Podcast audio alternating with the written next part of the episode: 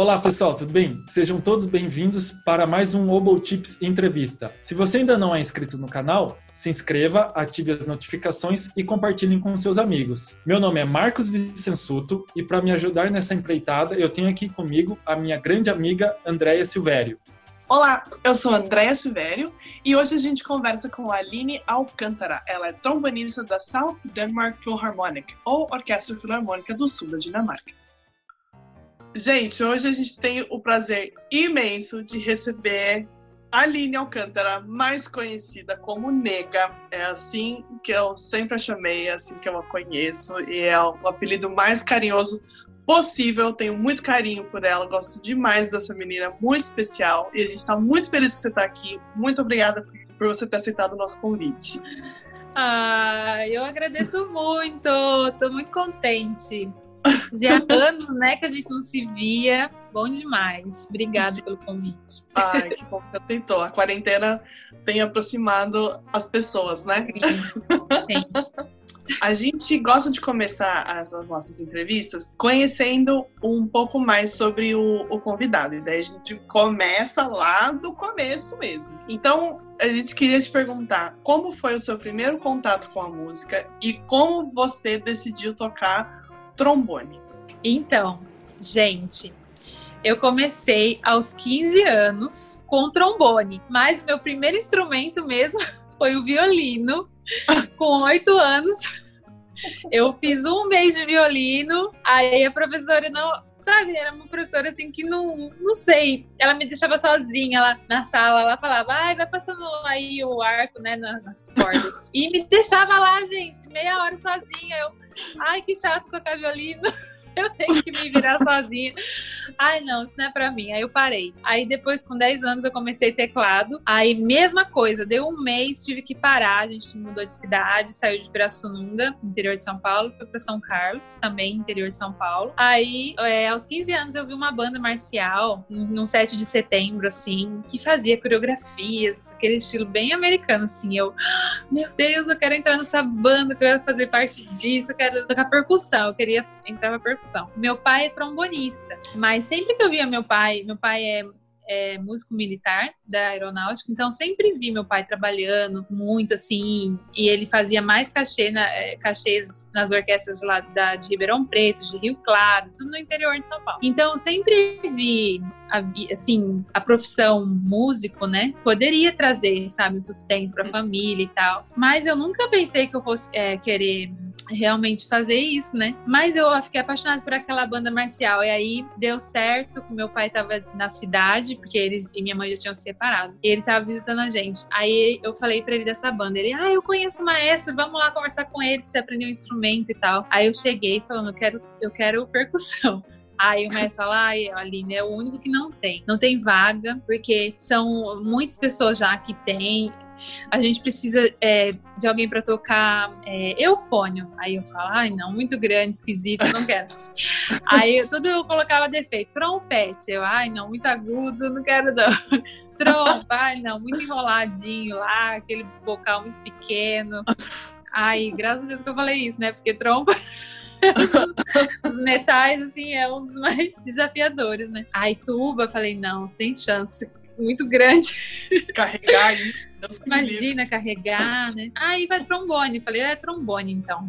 Só pra brincar, né? Aí, gente, eu comecei a aprender. E foi um maestro, assim, ele é trompetista, maestro. Então, mas ele dava aula, né? Todo iniciante. E a, o método dele foi muito, assim, intuitivo. E ele fazia já com a prática, sabe? Então não ficava aquela coisa de ser na igreja, né? Que eu, eu sempre estive em igreja evangélica, aí a gente começava com o grupo lá no Bona, né? Aí uhum. ficava um tempão, depois usava o instrumento. Não, esse maestro já foi a prática e o instrumento. Aí toca essa nota. Semana que vem você, vem com essa nota, hein? Isso o quê? Então eu comecei a criar um gosto, assim, de ir para casa, estudar aquela nota, aquela sequência. E ele sempre falava: olha no espelho, hein? Porque você não pode mexer muito e tal. Ele já. Eu comecei a, a gostar muito de ter esse tempo dedicado ao instrumento e ver que tinha um resultado, né? Que o som ia melhorando. Aí logo eu entrei na banda. Aí eu comecei a a pensar. Na época não se ouvia muito, acho que não se ouvia falar do coaching, mas eu era eu já fazia essa coisa do coaching, assim, eu, eu, eu falava, ai, até o final do ano eu quero entrar na banda. Aí eu entrava, agora, até tanto tempo, eu quero estar no segundo trombone. Eu eu colocava essas metas, né? E eu ia vendo que eu estava conseguindo, que quanto mais eu estudasse, mais melhor eu ficava. Então, aquilo começou assim me fascinar. É uma é uma terapia, né? Até hoje assim, eu me acalmo, fico eu gosto muito, assim, de trabalhar, de praticar, né? Uhum. Porque já me acalma, assim, eu vejo o progresso, eu vejo. Então, na época, eu logo saquei isso. E eu continuei a estudar, estudar, estudar. Aí, eu tava indo pro último ano do ensino médio. Aí tem que decidir, né? Que faculdade vai fazer, ou se vai logo trabalhar. E eu, eu aí tinha umas amigas que já faziam vestibular, assim, pra química, pedagogia, outras coisas, né? E elas começaram a falar pra mim: Ai, nega, por que, que você não faz música em Ribeirão Preto? A nota de corte é tão baixa. Eu nem sabia que era nota de corte, elas foram me explicando tudo. Não, olha, só tem tantos por, é, por vaga, eu praticamente ganho essa prova, nem precisa fazer cursinho e tal. Eu tinha impresso os livros, e aí eu sei que no momento que eu decidi realmente fazer a faculdade, foram aparecendo muitas pessoas assim para me ajudar. As minhas amigas de, que faziam cursinho, me emprestaram os livros. Eu tinha até uma amiga que era professora de matemática, que me deu um intensivão de matemática para vestibular. Aí o maestro da banda também me, me ajudou pra caramba em teoria musical, né? Porque tem que fazer aptidão. E de teoria, meu, não sabia nada. Eu sabia já tocar assim até que bem o trombone, mas eu lembro que muita coisa do que é, de teoria musical de valores de notas era muito de ouvido assim que eu aprendi, né? E aí o, ma o maestro ele todo dia lá, eu ia lá um pouquinho e ele me ensinava coisas de intervalo, harmonia, recepção e tal. E aí eu fui fazer a prova para USP, lá de Ribeirão Preto. Aí eu falei, meu Deus, que aventura. A primeira prova da minha vida. Fui lá, tremendo, assim, tomando chá de avacidreira pra, ir, pra acalmar o medo. Aí eu fui, toquei lá. Aí também, a sorte também tinha uma amiga Sabrina, do trompete, Sabrina Araújo. Uhum. Ela ela me ajudou, que ela morava lá em Ribeirão, ela já sabia onde ficava tudo. Ela já ela já estava no curso já. Ela já tinha feito um ano, então ela já me deu uma força também. Ela eu conheci também nessa banda marcial, né, que eu toquei em São Carlos. Ela também tocava. Aí ela me deu muito apoio, ela me levou lá no departamento, me, me explicou tudo. Aí eu entrei na sala, Aí toquei a peça, aí toquei uma escala, eles pediam uma escala. Aí, aí era, eu tinha que ler uma partitura. Aí eu falei, meu Deus, isso eu não treinei, e agora? Aí eu falei, meu Deus, o que, que eu vou fazer? Aí eu peguei, eu comecei a cantar, né? Como se eu soubesse. Aí Aí a banca, o diretor, que depois que viu, o coordenador do curso, né? Ele, não, não, olha, eu vou tocar pra você a primeira nota, pra você pegar a altura. Aí ele tocou umas duas notas, ou três, mas que deu pra eu, pra eu lembrar de uma melodia que é até conhecida. E aí eu comecei a cantar aquela melodia, mas de ouvido, sabe? Aí eu falei, gente, que sorte! e aí eu fiz a prova de teoria, mas foi muito ruim. Eu não sabia quase nada. Aí beleza, fui para casa. Aí depois saiu, depois de um mês saiu o resultado. Eu passei, mas foi assim, com uma nota bem baixa, porque a, o teste né, de teoria foi o que me é, jogou meu um ponto lá embaixo, mas a hum. prova prática ajudou. Então eu consegui passar na aptidão por causa da, da prática, né? De cantar e de tocar. Ai, gente, essa é a primeira parte. foi assim que eu entrei na música, assim, com trombone, né? Foi em banda marcial. Aí ia pros concursos e tal. Era bom demais. Pena que agora não tem muito no Brasil, né? Mais é. tradição de banda. A gente fazia, tinha festivais, a gente viajava. E ela, aquela coisa que media até a barra da calça. Tinha que ter tudo um padrão certinho. Até isso perdia pontos, né? E aí a gente chegava naqueles estádios assim, com aquelas bandas que vinham do Brasil todo. Era tão legal. Mas hoje em dia eu percebo que acabou, porque eu pergunto pro pessoal, as bandas não tem mais, né? Essa é uma coisa que a gente curtia muito. A gente fazia isso, estudava para ficar bom pros concursos, né? De, então a gente ia melhorando no instrumento. Daquela banda, banda marcial do Colégio São Carlos, saíram muitos músicos profissionais, muitos, que estão em todo lugar. E aí você fez a universidade e foi para São Paulo. Como que foi essa trajetória para São Paulo e, e como que foi essa mudança, né, de, de cidade, de, de ambiente, assim? Como que foi toda essa, essa mudança? Então, aí eu comecei a, a universidade lá em Ribeirão. Só que lá era um curso de licenciatura em música, é mais voltado para o ensino, né? pedagogia.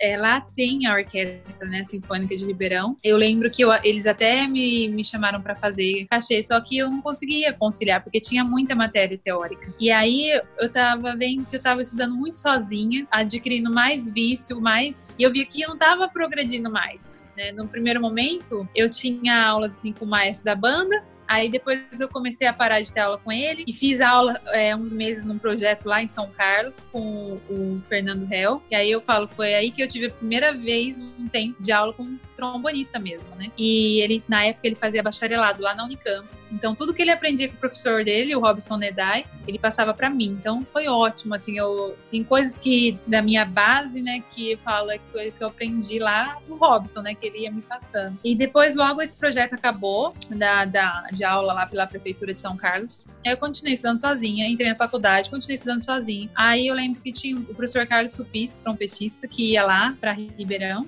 uma vez por mês. Aí ele, ele, ele me ouvia, ele tinha lá uma meia horinha, ele me ouvia. Aí ele me passou várias dicas, assim, da parte respiratória, é, mas eu sentia que eu não ia evoluir, assim, né? Aí eu prestei a, a prova para transferência interna de USP Ribeirão Preto para USP São Paulo. E aí foi que tudo aconteceu. Quando eu tive coragem de fazer isso, deu certo a prova, eu passei na prova, fui para São Paulo. Com um mês lá, Aí já pude fazer a prova, né, da Sinfônica Heliópolis, no Baca, no Instituto Bacarelli. E eu passei.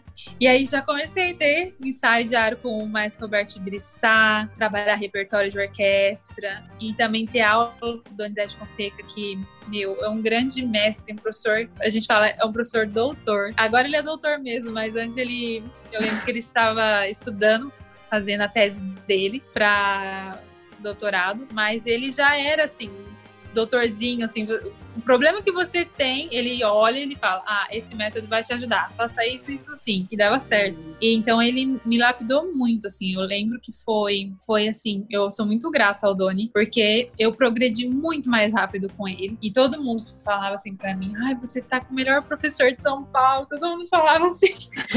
e ai, que sorte, porque eu fiquei tanto tempo sem professor, tava tão precisando. E, e aí deu muito certo. E logo, e também passar no na Sinfônica Heliópolis, né? Foi ótimo também trabalhar com, com o Maestro Birissá, porque me mostrou a realidade da, de orquestra, preparar o repertório, ensaio de naipe, aí logo entrei no quinteto de metais.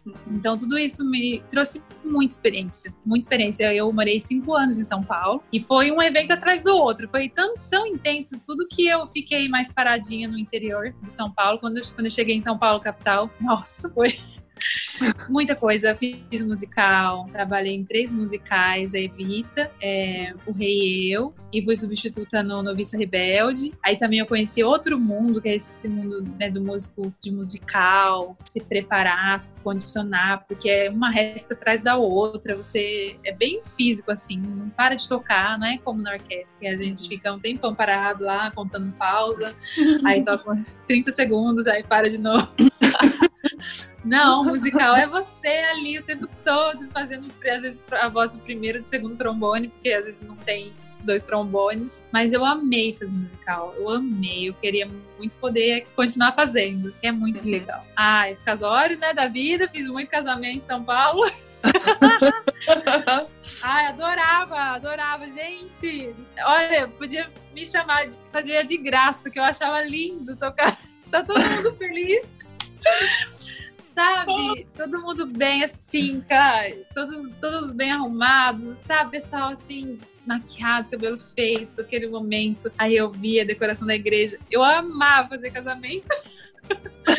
Então, eu gostei muito, assim, que eu trabalhei muito, eu adquiri muita experiência, mas foi muito difícil o início, porque quando eu mudei de USP Ribeirão, Ribeirão Preto para São Paulo, foi um choque, porque em Ribeirão Preto eu tinha bolsa alimentação, bolsa moradia, eu tenho, tinha tudo isso já esquematizado. Agora, aí quando eu fui para São Paulo, não, eu tive que fazer todos os pedidos, aí demorava, aí eu morei de favor na casa de um colega, eu conheci conheci, gente, lá, no departamento, trompetista, o Anderson. Ai, o Anderson eu conheço, tá aí nos Estados Unidos também. O Lagoinho? É! Um querido, Então, né? Ele é um querido. Eu lembro que ele não me conhecia.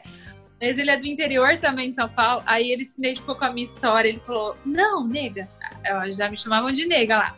Esse, esse nega pegou num festival. Não, pegou na USP de Ribeirão Preto. Aí eu falei no festival que eu fiz, gente, me chamem de nega. Aí todo mundo pegou. Aí quando eu cheguei em São Paulo eu já era nega. Aí, aí ele falava: Nega, eu vou te ajudar, vai dar tudo certo. Você fica pode ficar lá no meu apartamento, tem uma- um quarto vago, mas logo vai chegar alguém, porque vai subir a lista, né? Aí vai chegar alguém. Não sei se daqui um mês, pro- no máximo daqui um mês chega alguém. Beleza, fiquei no quarto, fiquei tão feliz. Falei, ai, que bom, eu já consegui até um quarto pra ficar um tempinho, né?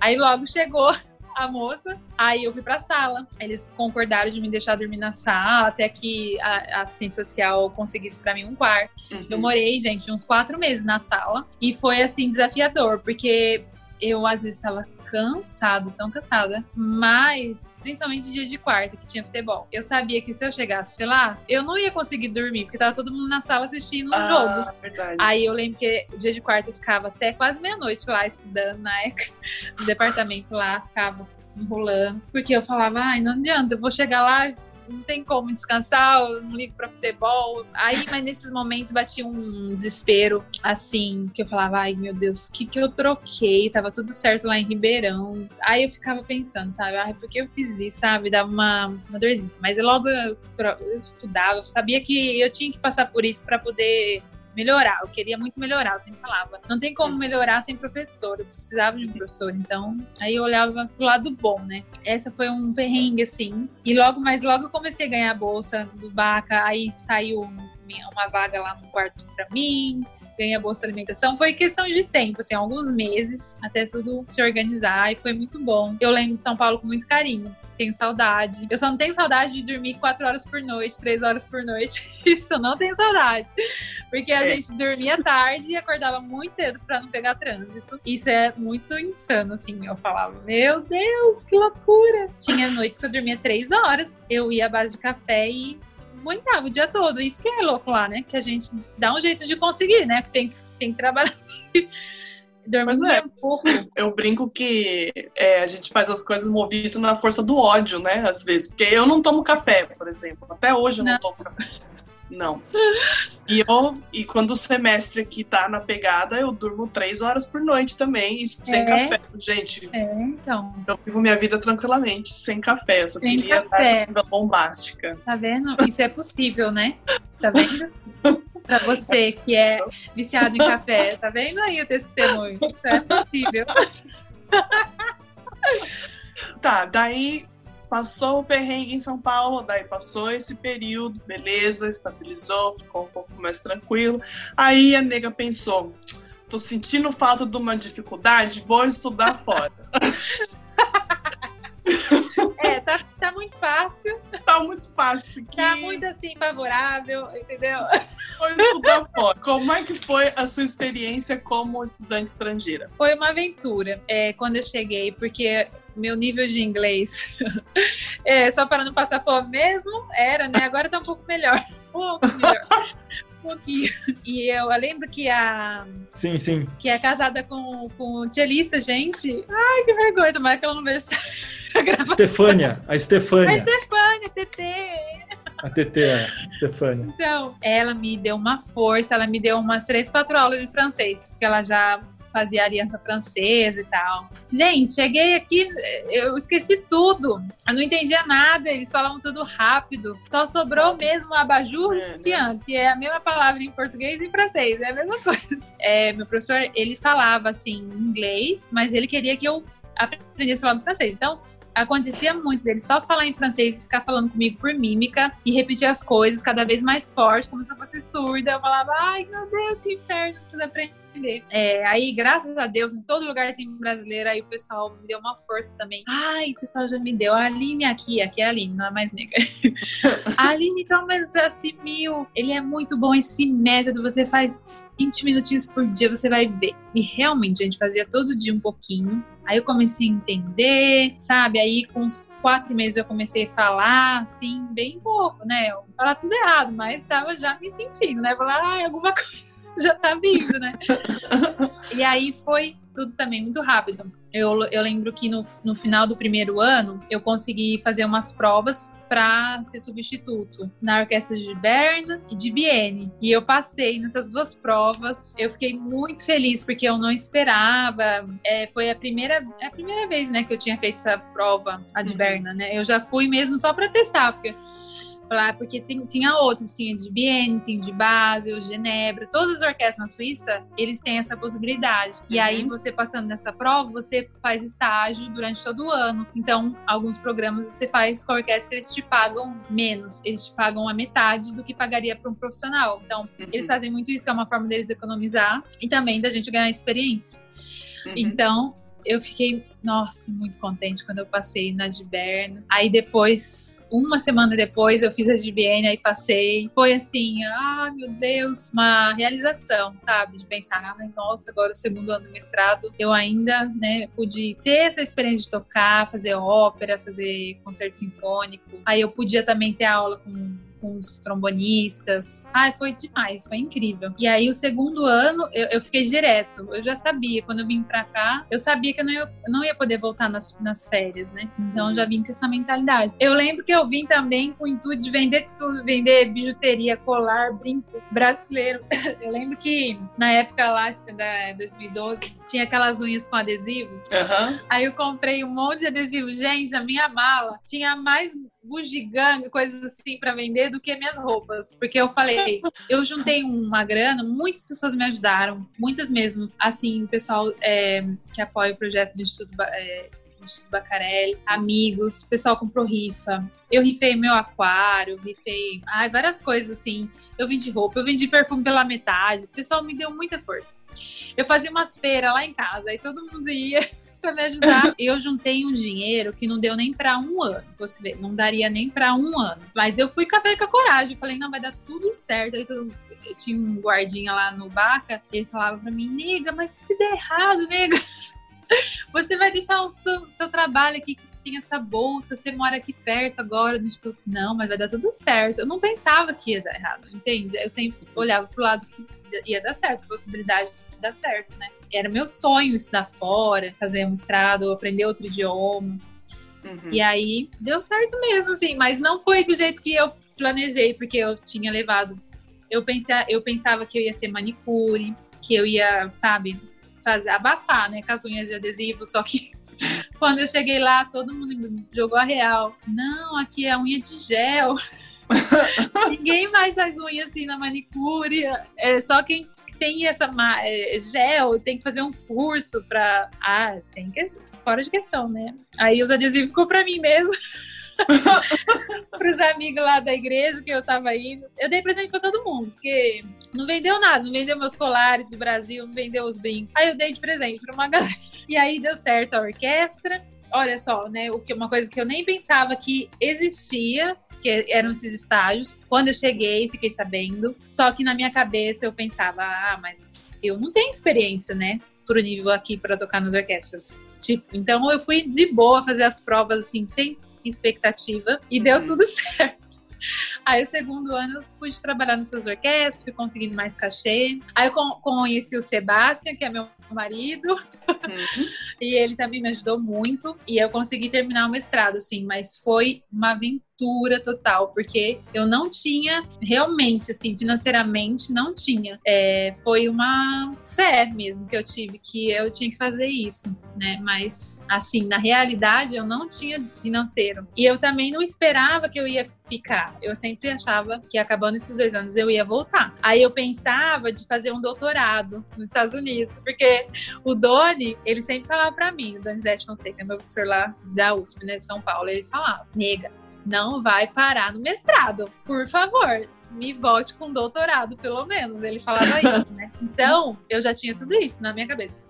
Tudo traçado. Ah, mas aí eu conheci o Sebastião, aí fiquei naquela, e agora eu vou para os Estados Unidos, volto pro Brasil. Eu pensava de voltar pro Brasil para talvez dar aula lá no Instituto Bacarelli, para voltar a fazer é, casamento, que eu amava fazer casamento.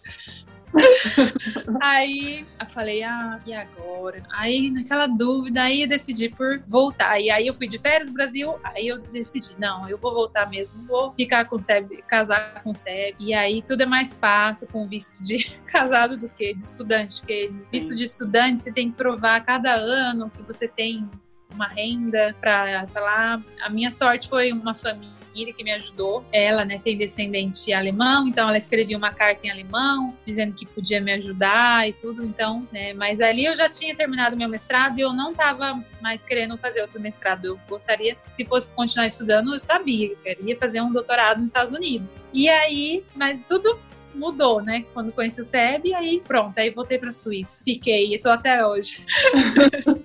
estou aqui ainda, mas não, agora estou na Dinamarca, mas estou aqui nesses países frios. Muito frio aqui, né, gente? Pois é, ah.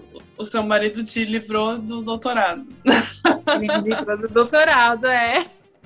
Mas olha, pensou se eu tivesse feito doutorado aí no, no calor aí, no Alabama, tá meu? Tá vendo? Eu acho que eu estaria feliz fazendo doutorado. Porque aqui agora tá verão, é bom demais. Aproveito cada dia, vou no sol mesmo, sem chapéu. Gosto de sentir o calor do sol. Porque daqui um mês já fica frio. É muito rápido o verão aqui, dura dois, três meses no máximo. É escassez, assim, eu falo, ai, porque a gente é, que nasce num país quente, assim, onde a gente tá sempre com roupa leve. É, a nossa pele, até a minha pele começou a dar umas alergias, ficar mais seca aqui do que era no Brasil. Coisas é. loucas, assim, que eu falo, meu Deus, o que, que eu vim fazer aqui? e até meu corpo tá rejeitando esse lugar. e eu tô aqui ainda. Mas volta. é tem que dar o lado bom, né? O lado, eu, é o que eu sempre faço, sempre fiz isso. Olhar o lado bom, porque eu tô aqui, né? Agora eu penso muito nas minhas filhas, na minha família. Graças a Deus eu tenho um emprego, né? Que era uma coisa que me deixava assim. Ah, tal, eu tava sempre de cachê e tal. Tá preocupada, assim, financeiramente, não sabia, né? Tô criando cada vez mais raízes aqui, então a tendência é ficar, mas eu sempre penso, a aposentadoria não vai ser aqui. eu vou pro sul, não quero mais saber, quero realmente aproveitar o sol que eu amo demais, calor. E com toda essa inspiração assim que você transmite para as pessoas, quais foram as suas inspirações musicais? Quem foram as pessoas que te inspiraram? Primeiro, pessoa, a primeira pessoa, acho que ela nem sabe, mas foi uma trombonista da banda marcial do São Carlos, a Ju. A Ju, gente, nem lembro o sobrenome dela. É a Ju. e ela foi a primeira mulher trombonista que eu vi, que eu pude realmente me ver nela, né? E ela, na época, ela já fazia terceiro trombone, às vezes fazia segundo. Uhum. E ela fazia de hobby isso, porque ela era professora, ela era pedagoga, então era uma, um hobby para ela, né? A banda, tocar trombone. Mas eu vi assim, sabe, como ela fazia bem isso, iria as partituras, ela me inspirou muito. Então eu olhava para ela e falava, quero tocar igual a Ju, quero tocar terceiro trombone igual a Ju. E eu sempre pensava assim. E aí depois, quando eu tava assim, estudando com o Cabeça, o Fernando Del, que eles dois são casados hoje. Foi muito legal. Eles se conheceram lá na banda e hoje em dia são casados. Ele é trombonista profissional, ela professora. Na época ele me gravava uns CDs do Christian Lindeberg, que é um trombonista sueco, famosérrimo assim, gente. Ele tem uns CDs super virtuosos dele, tocando coisas assim, absurdas assim. E eu colocava aquele CD o tempo todo. Ah, eu tava lavando louça, eu tava limpando o quintal, eu tava ouvindo aquele CD o tempo todo, aquilo entrando na minha cabeça. Aí eu falava, ai, eu quero ter esse som, quero tocar que nem ele. Eu pensava, ai que lindo, olha que música mais linda e tal. E eu repetia o CD, não parava o CD, a minha mãe não aguentava mais. Ah, então foi é, muita inspiração. Eu ouvia muito também Glenn Miller, que é um, trom é um trombonista jazzístico, do jazz, né? Bem antigo, nem é tão famoso assim quanto outros que vieram depois, mas eu lembro que eu tinha uma coleção inteira de CDs dele e ficava ouvindo. Sabe, naquela época dos anos 2000 e 2000, 2001, tinha aqueles CD, de tocar CD, tipo o Walkman, é, que era Disc CD. Discman. Discman. É, cara, você lembra disso, gente? Uh -huh. Tinha um. Ai, já vamos entregando a idade, né? cara, a geração de hoje em dia não sabe o que é isso. Não sabe o que é isso. Discman. Aí eu vi, nossa, eu andava pra escola, eu colocava esse CD do Glenn Miller. Era Glenn Miller o tempo todo. Então, eu, eu gosto muito. Deixou para mim muitas memórias, assim, e de gostos, assim, que são genuínos mesmo, sabe? De tanto do clássico, de ouvir o trombone clássico, mas também do jazz. E é isso que eu tento agora resgatar, assim. Tenho muita vontade de aprender a improvisar, de é, cada vez mais cantar e tocar bossa nova, improvisar. Uhum porque eu acho muito legal. Isso é uma coisa que eu comecei a fazer aqui, que eu vejo que o pessoal ama demais ouvir música brasileira. E aí eu lembro que se, se eu olhar lá atrás, quando eu comecei, né, com 15 anos, eu só ouvia essas, esses dois, Christian Lindbergh e Glenn Miller. E olhava a Ju na banda, nos ensaios, falava... Eram os três, é muito legal, assim, de lembrar, porque é isso mesmo, é, foram muito importantes para mim, foram referentes, assim, que eu falei, ah, e aquilo foi entrando no meu inconsciente, né? E isso uhum. me fez ter mais determinação, mais foco e não, apesar da preguiça que eu lembro que tinha dias que, nossa, não, parecia que não vai, né? Tem essas instabilidades, assim, né, no início, que uhum. parece que você não fez nada, que tá tudo errado, tá a boca toda torta, mas isso me fazia voltar pro eixo, falar, não, quero tocar igual eles.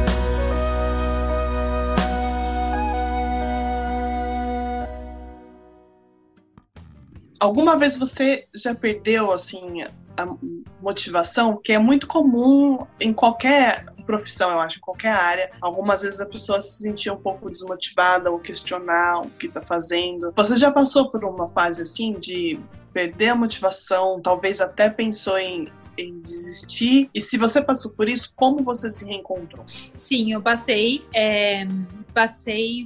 A primeira vez foi é, depois que eu tive a Lolo, a minha primeira filha, Heloise, ela uhum. tem cinco anos, e para mim foi assim, eu pensei em desistir, pensei, porque eu não tava conseguindo conciliar estudar e eu, e eu não tinha um emprego fixo, então não tinha muitos cachês. Aí às vezes aparecia cachê, mas nem compensava que eu aceitasse, porque eu teria que pagar babá, porque minha sogra às vezes viajava muito. Agora minha sogra, nos últimos anos que eu tava na Suíça, minha sogra realmente não podia ajudar, porque ela se mudou pra França. Hum. Então eu me via muito sozinha, assim, sabe? Eu, eu pensava de, de desistir, vender meus trombones e voltar pro Brasil.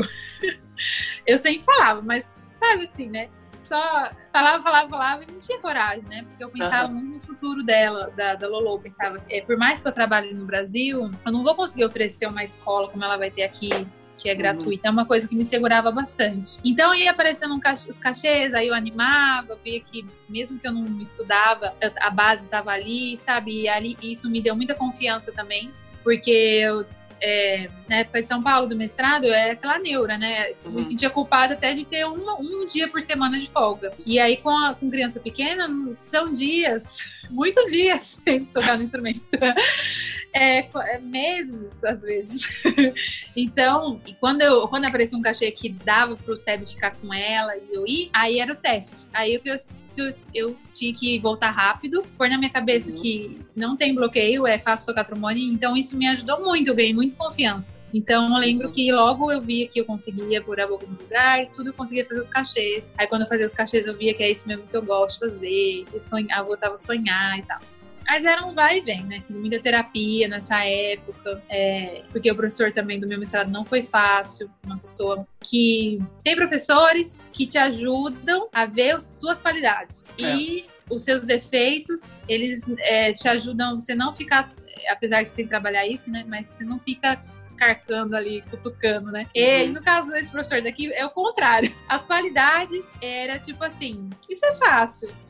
isso todo mundo tem, mas as, os seus defeitos eram maiores. Então, hum. foi, foi péssimo, foi péssimo. Eu lembro que eu falava, meu Deus, tudo que eu construí com o Doni em São Paulo, cinco anos de trabalho que o Doni fez, sabe, para minha autoestima, para eu tocar bem, para eu ter a cabeça no lugar. Em dois anos, um cara mal intencionado acaba. Por isso que eu, eu falo para todo mundo: veja bem com quem vocês vão estudar. É um sonho realizado quando você vai para fora, você está uhum. estudando. É porque eu não me informei com quem, quem era. Eu só vi que era um cara famoso, que todo mundo queria estudar, e eu fui. E eu fiquei muito feliz. Foi bom. Eu eu faria tudo de novo. Mas é importante a gente entrar em contato com os alunos, ex-alunos principalmente, é. porque eles vão falar a real do que aconteceu. É, verdade. Então, eu fico muito feliz quando as pessoas me escrevem me escrevem perguntando, eu falo minha experiência e, fa e falo mais dois, três nomes de outras pessoas. Vão falar também do jeito deles uhum. sobre esse professor. E isso eu. É, se eu pudesse voltar atrás, eu teria entrado em contato, mas eu teria ido mesmo assim. mas já sabendo, para estar com a cabeça mais firme, porque quando a uhum. gente tá com a cabeça firme, entra por aqui sai por aqui. É, e aí eu tava muito é, na inocência mesmo, né, no respeito por aquele professor tão renomado, e aceitava tudo que ele falava como verdade. E então aquilo ficou ainda remoendo na minha cabeça depois do mestrado. Então eu fiquei quatro anos assim, querendo, sempre querendo parar. E aí então eu tive a Lolo, um ano depois do mestrado. Aí depois, um ano depois já tive a, a Oceane, a escadinha, né? Acabou, a escadinha já parou. Mas pronto, com duas tão pequenas, assim, idades é, praticamente a mesma, aí pronto, aí não tinha condições. Aí eu pensava, ainda eu tenho que parar. e ao mesmo tempo apareciam mais cachês, porque eu tava mais tempo ali na Suíça e o pessoal sabia que eu tava ali, aí eu consegui uns alunos, eu, eu, eu lembro que eu dei aula uns oito meses. Aí depois as coisas começaram a acontecer. E eu lembro que eu comecei a fazer, fiz psicólogo todo esse tempo. Aí eu, eu decidi que eu ia parar mesmo. Aí eu fui procurar um psicólogo de profissão, fazer o teste lá vocacional. Aí eh, deu lá fotografia, é, jardinagem e comissário de bordo. Aí o cara já falou para mim, assim, o psicólogo: olha, eu tenho que ser realista. Fotografia é quase igual a música, você vai ter que correr atrás dos seus clientes. Igual. Então, eu não faria. é, jardinagem é bom, mas você tem que fazer uma escola é, profissionalizante de três anos, que é período integral. Você tem que procurar uma escolinha para as crianças. Escolinha custa caro, não sei se compensa, porque você vai pagar a escola, ainda vai pagar a escolinha. Aí, terceiro, comissário de bordo. Com duas crianças pequenas, também tem a escola profissionalizante. E impossível. Então, eu fui obrigada a continuar esperando elas crescerem. Aí, gente, eu falo, na época eu queria morrer, porque eu me via assim, sem saída, sabe? Aí eu continuava com as meninas, aí aparecia cachê, aí eu tinha que me virar. É, se eu quisesse pegar o cachê, eu tinha que me organizar com as minhas amigas para ver quem podia guardar, é, assim, ficar com elas para fazer o cachê. Senão, não, não compensava aceitar, porque às vezes eu iria pagar mais caro de babá do uhum. que o cachê, então ficava assim. Aí eu, eu fiz um coaching de para artistas e ele foi incrível, sensacional, Tino Zani, e eu fazer uma coaching que era de floral de bar. Aí eu comecei a entrar na onda dos coaching, gente.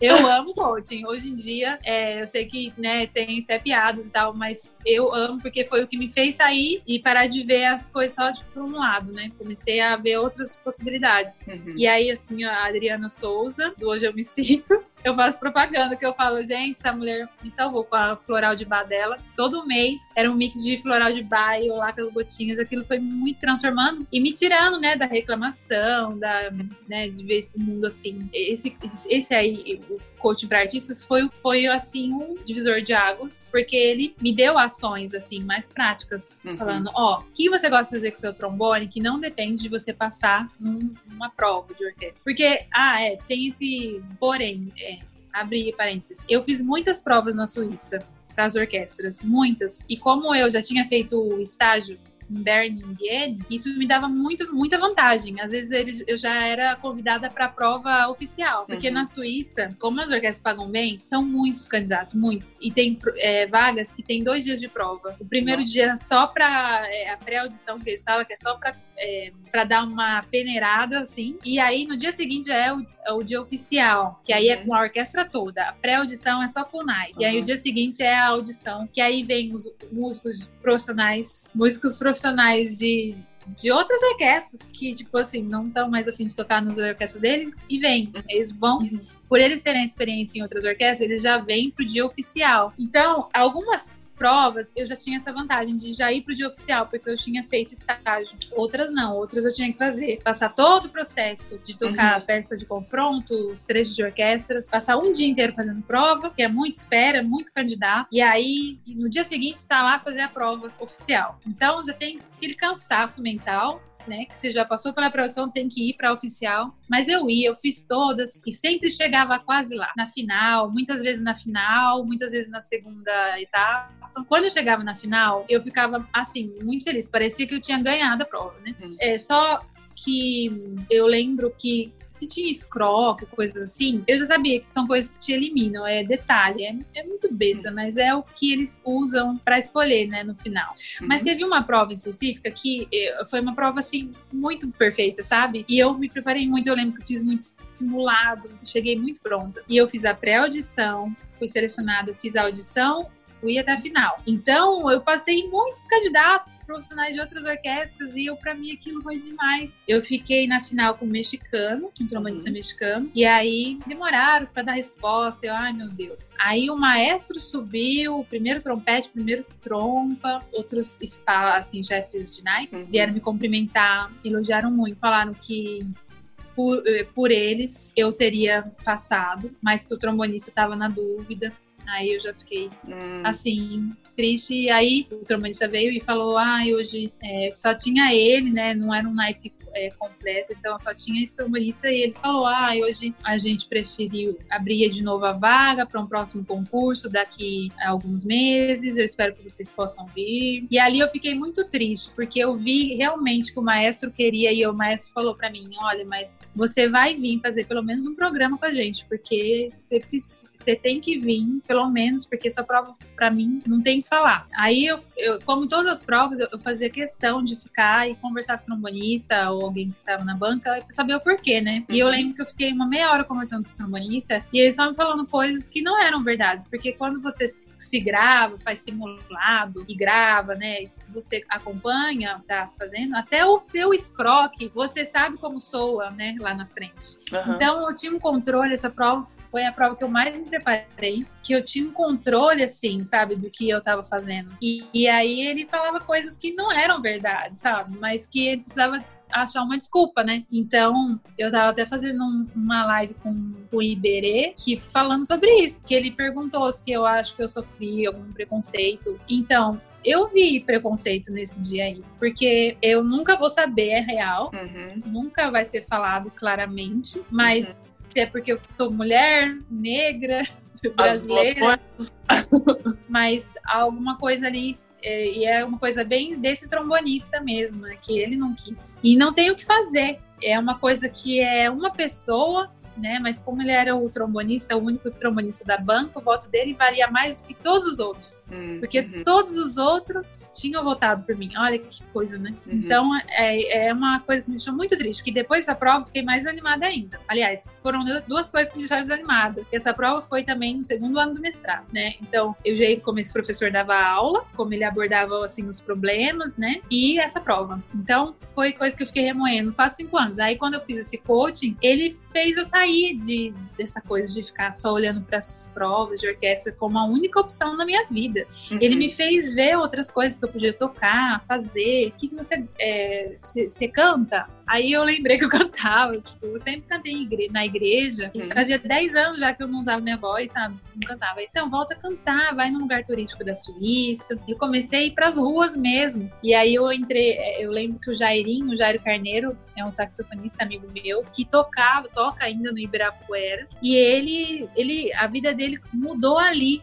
Ele também estava assim num processo de depressão total, pensou em desistir. E ele foi pra rua, ele falou: o único lugar que eu posso tocar é num parque, eu vou pro Ibirapuera. E ele começou a tocar e ali ele começou a ser trabalhado, ele começou a estudar mais sobre desenvolvimento pessoal, autoconhecimento. E hoje em dia, o Jairinho não para, ele tem uma agenda lotada, ele fecha shows assim muito, ele ganha muito dinheiro fazendo isso. Ainda assim, ele encontra tempo para ir no Ibirapuera, porque ele fala, foi o Ibira que me salvou, foi ali que tudo começou. Então ele me deu muito, muita força. E eu comecei a fazer igual a ele. Aí eu ia, eu ia pros lugares turísticos lá, punha minha cestinha, o pessoal pôr bastante moeda. E ele me falava isso, ó. Imagina que você vai ganhar muita moeda, muita moeda, muito contrato. Que ele falou, ele falou que o pessoal jogava cartão falando, ó, me contato, tenho eventos para você. Era assim. E aí eu comecei a fazer isso. Eu entrei numa vibe tão boa de alegria, sabe? De tinha dias, gente, que eu não vinha nem com cinco francos. Mas eu voltava tão alegre, sabe? Eu ficava tão feliz assim de ter visto uma criança dançar, sabe? Um casal dançar. Ou às vezes chegava brasileiro, aí eles ficavam com o olhinho marejado, sabe? Falando, nossa, eu nunca imaginei que eu ia ouvir Bossa Nova aqui. E tudo isso que não tem preço. Uhum. Você recebe, assim, como pagamento, né? Então ali foi fui trabalhando assim, sabe? Essa coisa da expectativa, baixar a expectativa, porque na rua você não tem controle de nada. Você uhum. tanto pode voltar com 50 francos e um contrato, ou nada mesmo. Pessoas que nem olham para você também, ou pessoas que te olham com um cara de dó, assim, sabe? E aquilo foi trabalhando em mim. Aí eu comecei a fazer festas de casamento, de aniversário, eu comecei a tocar num restaurante vegano todo sábado. Ai, foi bom demais, sabe? Aí eu comecei a ficar alegre. Apareceu até musical para eu fazer na Suíça, coisa que tem muito pouco lá. Apareceu um musical, eu consegui fazer. Aí apareceu o teste de orquestra de novo. Aí eu pensei, ah, e agora? Eu faço porque eu já estava tão dividida que eu já estava me vendo assim, aprendendo a improvisar, sabe? Pro, pra, pro jazz, né? Aí o Seb, né? Meu marido ele falou: não, faz as provas também, porque você estudou tanto, rapidinho você uhum. monta esse repertório, né? Aí as meninas estavam maiores já, beleza, vai fazer as provas. Fiz uma prova na Suíça, fiquei na final. Aí fiz outra prova na Argentina, fiquei na final também. Aí depois fiz uma prova na Dinamarca, aí eu passei.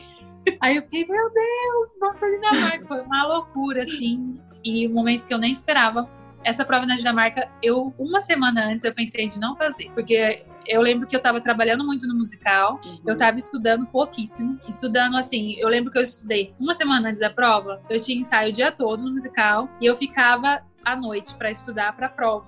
Com a boca, meu, quem sabe, né?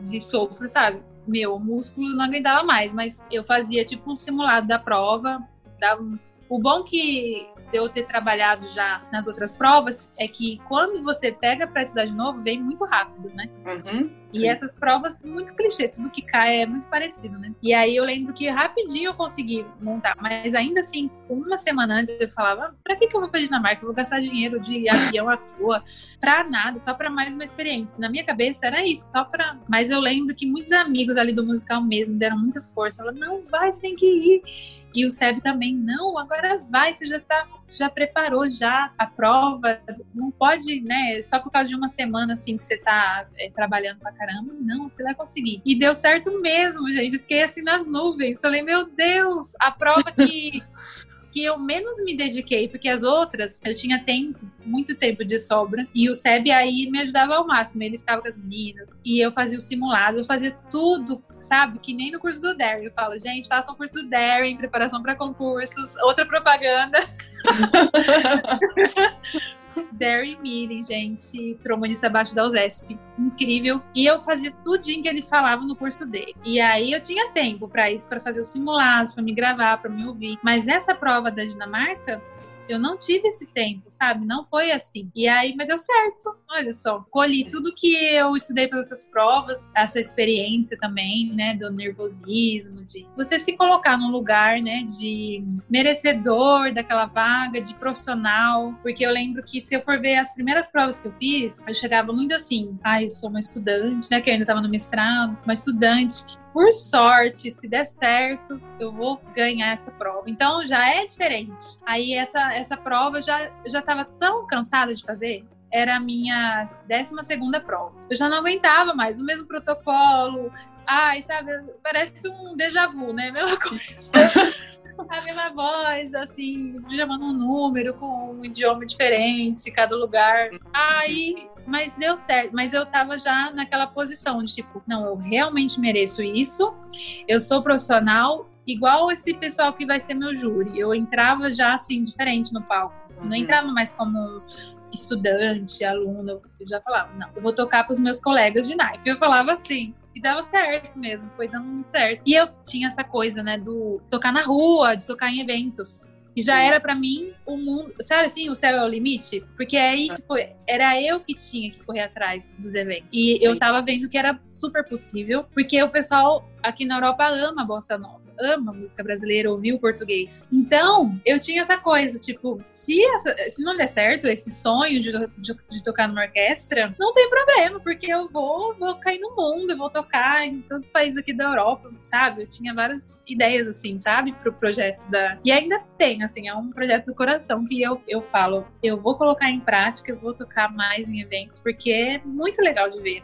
como as pessoas ficam felizes de ouvir uhum. música brasileira e eu também, porque me lembra muito do Brasil. É, contou toda a sua história, né? Dessa fase complicada e que você se reencontrou. É, se você pudesse voltar no tempo, o que você daria de conselho para você mesmo mais jovem, que também pode servir para estudantes que estão querendo sair do país ou eu esse conselho assim de fazer de tudo para realmente realizar esse sonho. Se é um sonho da pessoa de estudar fora, de aprender outro idioma, outra cultura, faça de tudo. Explore todas as possibilidades para conseguir é, o apoio financeiro para ir. Mas tenta conversar pelo menos com dois alunos do professor que você está indo. É. E e se mesmo assim, pro pessoal que já ganha bolsa, no caso na Suíça eu não ganhava bolsa, não tinha bolsa. Eu ainda tinha a possibilidade de fazer aula com outro professor na Suíça, não sei, né? Mas eu realmente não pensei nisso. Para mim, eu confiei assim que é um professor muito famoso, muito conhecido, ia dar certo, ia ser muito bom. E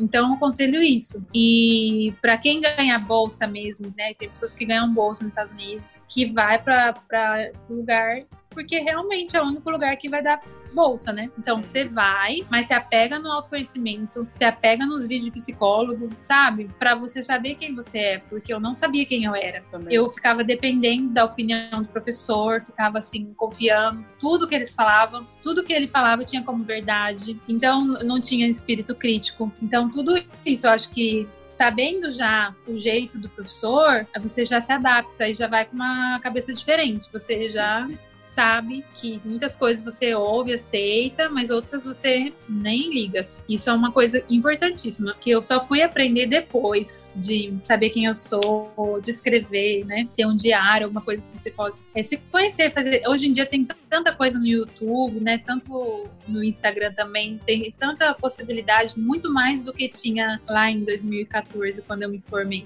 Hoje em dia tem muitos psicólogos, homens, mulheres. Eu lembro que eu colocava lá no YouTube assim um tema, aí tinha, sabe, um, dois psicólogos, três psicólogos falando, sabe? Uhum. E aquilo me ajudou muito, assim, porque foi me ajudando a resgatar, sabe, essa autoconfiança, aceitação, sabe, a tranquilidade também, porque a gente que estuda muito é, cria muita expectativa, né? A gente não aceita os erros, assim, não aceita falha, tanto é. no instrumento quanto é, na, pessoalmente, né? Eu, eu particularmente, né? Tô falando da minha história. Então, é tudo isso assim que precisa ser trabalhado, né? Mas até que a gente não entra numa crise dessa, a gente não pensa nessas coisas e vai continuando no automático. Uhum. Eu continuei assim no automático, não olhava. Até que, que realmente eu tive uma crise, deixei a opinião de outra pessoa entrar e aí para eu descobrir quem eu era, meu ponto forte, meu ponto fraco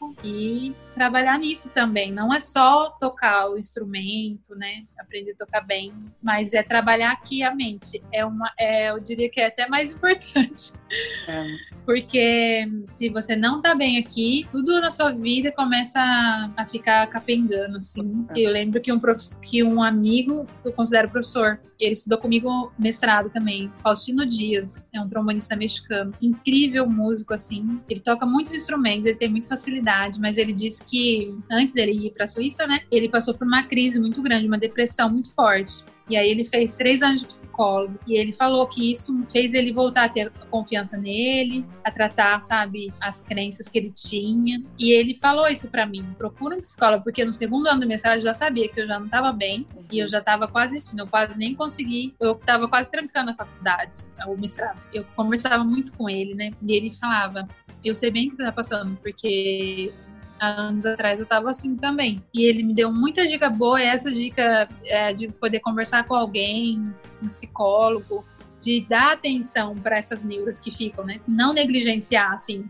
Realmente, uhum. quando a gente começa a ter uns pensamentos, assim, muito sabotadores, coloca a gente para baixo, que faz a gente querer desistir de tudo, não é só largar a mão não, tem que tentar investigar o que é, né? Uhum. Então ele me ajudou muito, assim. E eu lembro que ele falava isso: tudo tá na sua mente. Uma vez que você controla a sua mente, o que entra, o que sai, o que você permite que, que esteja lá, o que não, você vai ver que você tem a vida que você merece ter, né? Uhum. E naquela época ele falava assim, eu não entendia bem, mas eu pelo menos eu consegui fazer a terapia, que nem ele falou, foi muito bom para mim e me ajudou a começar a trilhar esse caminho aí do autoconhecimento, né? Uhum. É muito importante, muito importante, porque eu vejo assim quanto que a gente eh, se mata para poder tocar e estudar e, e, não, não pensa nisso, né? Na nossa cabeça. E aí às vezes um momento faz uma prova, nervoso nervosismo que vem, que a gente treme tudo e aí perde a prova. Então, essas coisas eu acho muito interessante, assim, estudar o que tá por trás disso, né? Pra acalmar, pra gente ter uma vida mais saudável, por causa que eu vejo também, depois da orquestra, né?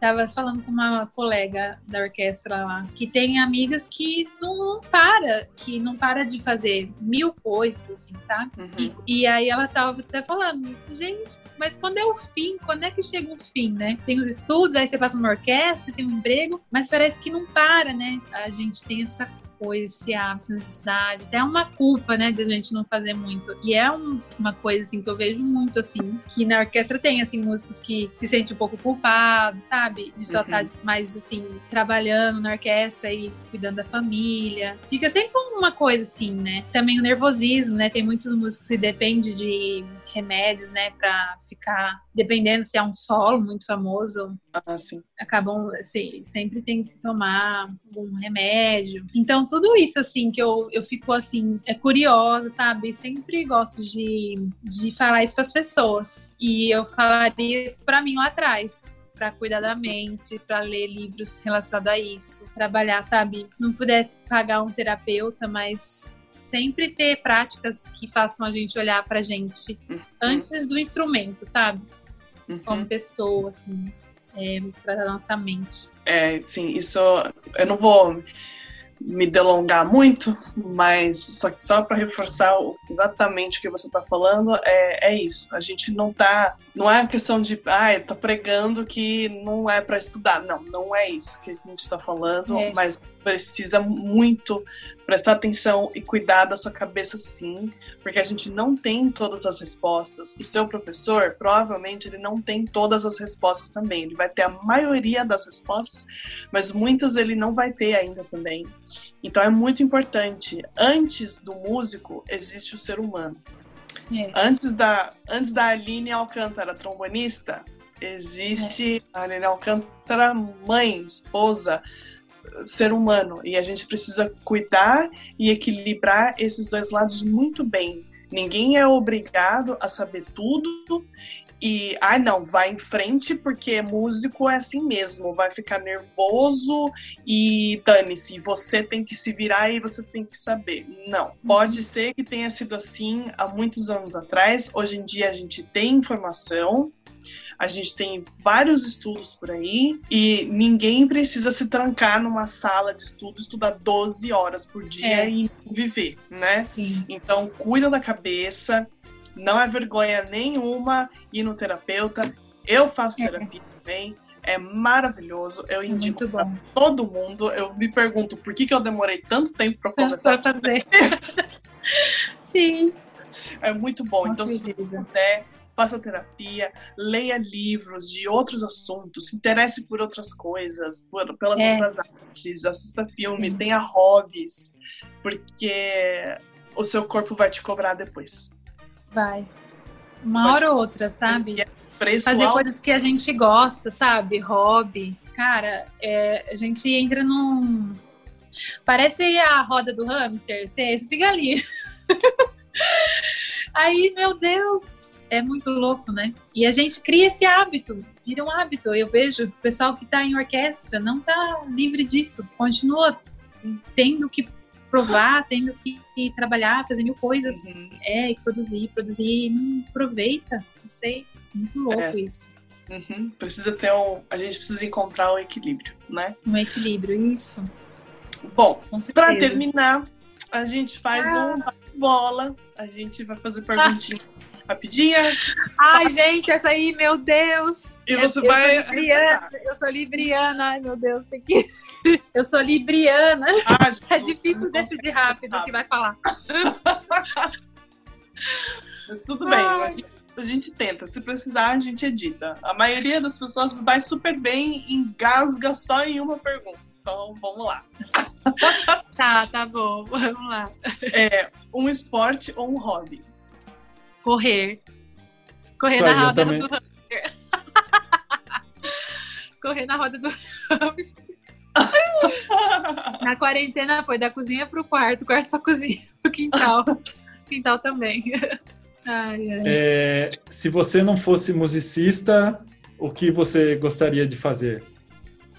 comissária de bordo para viajar. Nossa, que delícia! Gente, mesmo cansada, eu ia pegar café. Porque, eu- eu- nossa, eu tive essa. Depois de fazer o teste de aptidão, eu vi. E quando eu vou fazer, eu vou viajar, como eu me vejo, gente, naqueles aeroportos e com aquelas roupinhas, tudo combinandinho. Aí eu super me vejo.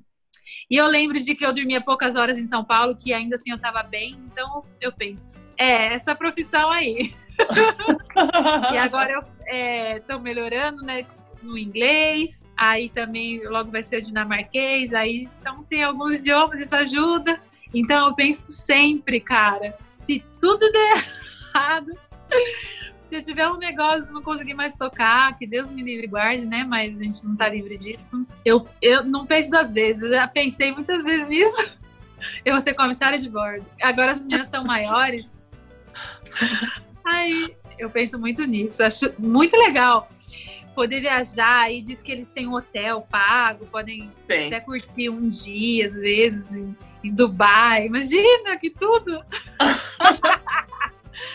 Maravilha! É, deve ser bem legal mesmo. Ahn, lugar preferido? Ai, lugar preferido. Brasil mesmo. Qualquer lugar que você me colocar no Brasil. é o Brasil. Brasil, é, mas mesmo no Rio de Janeiro. É uma cidade que eu acho linda, por mais que tá tão violenta, mas é um sonho para mim. Toda vez que eu vou lá, nossa, é um sonho realizado. Que eu acho É, eu muito amo também. É, Aline de Alcântara, o que toca na sua playlist? a Lady Gaga. Maravilhosa! Lady Gaga, Rihanna. Ai, de tudo, gente. Se vocês olharem lá no meu Spotify, é uma loucura. Tem tanta playlist.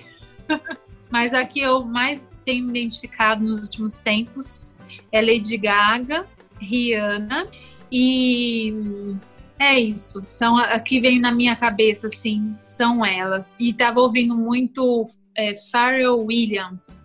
Tá curtindo muito Ah. essa que ele lançou agora. Uma voz maravilhosa. E a Amy Winehouse, M, sempre. Maravilhosa. Ai, eu amo, amo ouvir ela cantar. Uhum. É, são minhas inspirações, nada de trombone.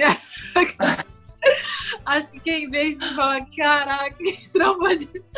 Não, não se preocupa, porque a gente já teve de tudo aqui. A maioria dos músicos não ouve música de orquestra. É. Mas- Ai, então É, tá bom. Então, e dentro dessa- dessas- desses artistas todos, uma música, a sua música preferida, ou a música do momento. Ai, gente, vocês vão dar risada, mas veio aqui na minha cabeça. It's Raining Man. Eu adoro essa música, me põe lá pra Maravilha. cima. Ai, gente, eu tenho uma alma gay, sabe? Eu amo. E aí, quando eu ouço essa música, eu, eu lembro de mim nas baladas no Brasil, sabe?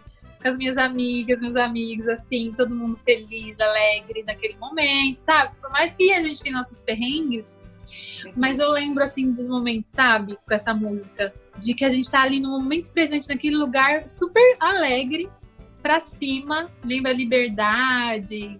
Quando eu tô pra baixo, eu ponho essa música. Aí me, já fico alegre já. Maravilha. Bom, então foi isso. Muitíssimo ah, obrigada ah, pelo gente, seu tempo, pela sua entrevista. Eu amei te ver de novo, mesmo assim, virtualmente. Amei falar com você Sim. um pouco. E tomara que a gente consiga se ver num futuro não muito distante. Sim, com certeza, viu? Olha, eu amei. Muito obrigada pelo convite. Adorei matar a saudade, né? Mesmo que é virtual, mas a gente já se sente assim, com o coração quentinho, assim, né? Eu amei, parabéns pela iniciativa de vocês, pelo trabalho de vocês, que alcance cada vez mais, né, jovens, adultos, todas as pessoas, né? Que a gente leve essa mensagem, né? Nesse momento tão é, difícil da, da humanidade, né? Que é impressionante tantas pessoas é, morrendo, as pessoas que eu conheço. Ai, não acredito, né? Que uhum. loucura, né? Mas tem um lado bom disso, que é a gente estar tá podendo falar, conversar, matar um pouco a saudade virtualmente uhum. e usar a criatividade, né? Para ultrapassar as barreiras, né? Sim, sim. Muito bom. E Parabéns. Usem a máscara quando não estiverem em casa. Isso. Gente, aqui ninguém usa. E eu fico sem graça. Mas ninguém tá usando, porque não, não sei, não é obrigatório. Parece que aqui na França, eu tô aqui na França, na casa da minha sogra. No, a partir do 1 de agosto é obrigatório nos lugares, nas lojas, no mercado, mas só, na rua não. Na Dinamarca, nem nos mercados, nem loja, nada. Então é outra outra realidade, sabe? Eu vejo. Sim. Que como que países menores conseguem se organizar e todo uhum. mundo tem essa consciência de que realmente precisa manter a distância também, não fica correndo risco. E uhum. agora tá praticamente bem, assim, por mais que tá, tá voltando alguns casos, tanto que aqui na França por isso que agora estão exigindo máscara nos estabelecimentos, mas bem, muito mais controlado do que no Brasil, sabe? É, uhum. É, aí nos Estados Unidos, né? Uhum. Então, eu me sinto assim privilegiada de já estar tá podendo curtir as férias, sair, ver gente, abraçar, sabe, uhum. o pessoal da família. E no restaurante, gente, hoje eu fui no restaurante, que loucura. eu pensava, quando é que eu vou no restaurante? Pensava que só o ano que vem ia abrir restaurante. Uhum. Mas já tá aberto, já, sabe, as coisas da economia girando de novo. É, graças a Deus, né? E eu espero que logo tudo se resolva, né? No Brasil, nos Estados Unidos. Uhum. Enquanto isso, vamos fazendo live, aulas, assim. É.